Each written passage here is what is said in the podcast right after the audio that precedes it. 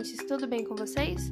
Hoje é dia 22 de setembro de 2020. Eu sou a Nicole Palhares de Almeida, do segundo ensino médio A do Colégio Adventista do Taboão da Serra, e venho por meio deste podcast falar sobre o segundo reinado no Brasil.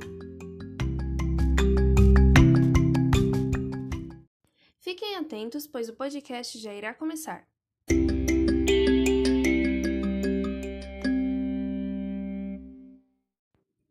Segundo reinado foi o período da história brasileira em que o Brasil foi governado por Dom Pedro II. Esse período iniciou-se com o golpe da maioridade de 1840, que antecipou a maioridade de Dom Pedro II, permitindo-o assumir o trono com apenas 14 anos. Dom Pedro II governou o Brasil até 1889, e em seu reinado diversas mudanças aconteceram no país. Golpe da maioridade e os primeiros anos de Dom Pedro II. A ascensão de Dom Pedro II ao trono brasileiro aconteceu oficialmente em 1840, a partir do golpe da maioridade, encabeçado pelos políticos liberais. O golpe da maioridade consistiu basicamente em uma manobra política para permitir que Dom Pedro II assumisse o trono brasileiro com apenas 14 anos. A lei brasileira só permitia com 18 anos, dando início ao segundo reinado. O segundo reinado estendeu-se de 1840 até 1889 e pode ser organizado nas seguintes fases: consolidação, auge e o declínio. No período da consolidação, Dom Pedro II estava consolidando-se no poder e conciliando as disputas entre os grupos políticos no Brasil. Já no período do auge, Dom Pedro II estava consolidado no poder como uma figura amplamente respeitada, e as disputas políticas estavam sob controle. O declínio começou a partir da Guerra do Paraguai, na qual a figura de Dom Pedro II perdeu parte de seu prestígio e movimentos de oposição à monarquia surgiram no Brasil. Nos primeiros dez anos de seu reinado, o imperador tratou de consolidar sua posição no poder e conter as disputas políticas existentes entre liberais e conservadores. Uma das medidas mais importantes tomada por Dom Pedro II foi a imposição de um modelo conhecido como parlamentarismo às avessas. Nesse modelo, Dom Pedro II nomeava os membros do gabinete ministerial de acordo com o poder que lhe era atribuído pelo poder moderador. No entanto, caso a Câmara dos Deputados não estivesse alinhada com seus interesses, Dom Pedro II dissolvia e convocava novas eleições para que uma nova Câmara fosse composta com membros que defendessem os interesses do imperador. Além disso, foi colocada em prática uma política de revezamento, que alternava liberais e conservadores no poder. Mudanças no Brasil.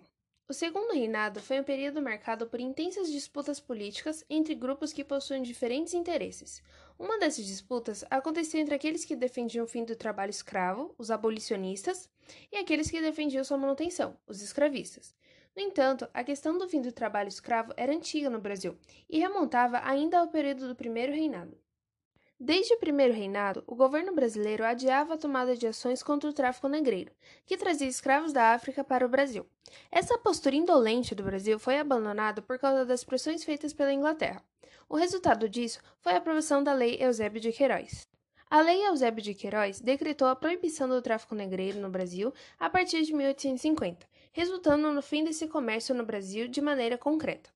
A partir daí, a mão de obra escrava no Brasil tornou-se mais rara e, portanto, mais cara.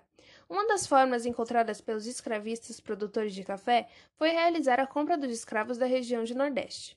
Ao longo da segunda metade do século XIX, a queda de braços entre abolicionistas e escravistas levou ao decreto de algumas leis que faziam uma transição gradual e lenta para o fim oficial da escravidão, como a Lei do Ventre Livre de 1870 e a Lei dos Sexagenários de 1884.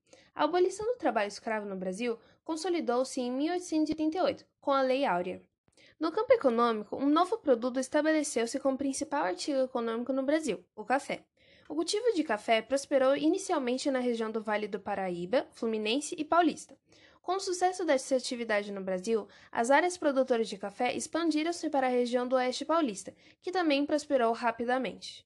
Os cafeicultores e a alta demanda por mão de obra para trabalhar nas fazendas de café foram essenciais para o aumento do fluxo de imigrantes no Brasil, sobretudo na década de 1880, quando a escravidão estava em crise aguda. Em geral, os imigrantes vieram de regiões como Itália, Portugal, Espanha, Alemanha e Japão.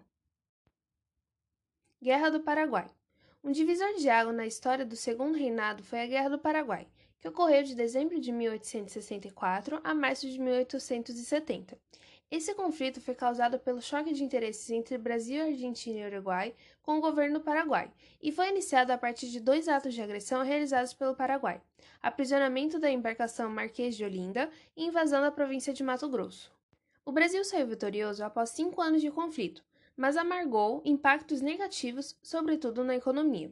O Brasil teve aproximadamente 50 mil mortos e a posição de Dom Pedro II saiu enfraquecida. A partir daí, o exército e o movimento republicano ganharam forças nos quadros políticos do Brasil. Proclamação da República. O enfraquecimento da monarquia consolidou-se a partir de três rupturas que aconteceram a partir da década de 1870. A questão religiosa, que marcou o afastamento entre Igreja Católica e Estado, a questão militar, que marcou o afastamento do exército e do Estado em virtude de demandas não atendidas, e, finalmente, a questão escravocrata, que marcou o afastamento dos escravistas e do Estado. Além dos defensores do republicanismo, o exército foi grande articulador do fim da monarquia do Brasil. A influência dos ideais positivistas e a insatisfação com baixa valorização da corporação, segundo alegavam na época, foram os grandes motivos que os levaram a conspirar contra a monarquia. Em 11 de novembro de 1889, o Marechal Deodoro da Fonseca foi convencido por um grupo encabeçado por Quintino Bocaiúva para que liderasse um golpe contra o gabinete ministerial.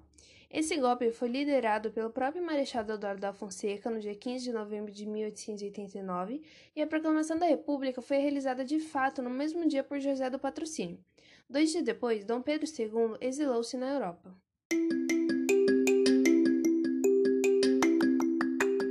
Bom, esse foi o meu podcast. Espero que você tenha gostado e muito obrigada por escutar. Tchau e até a próxima!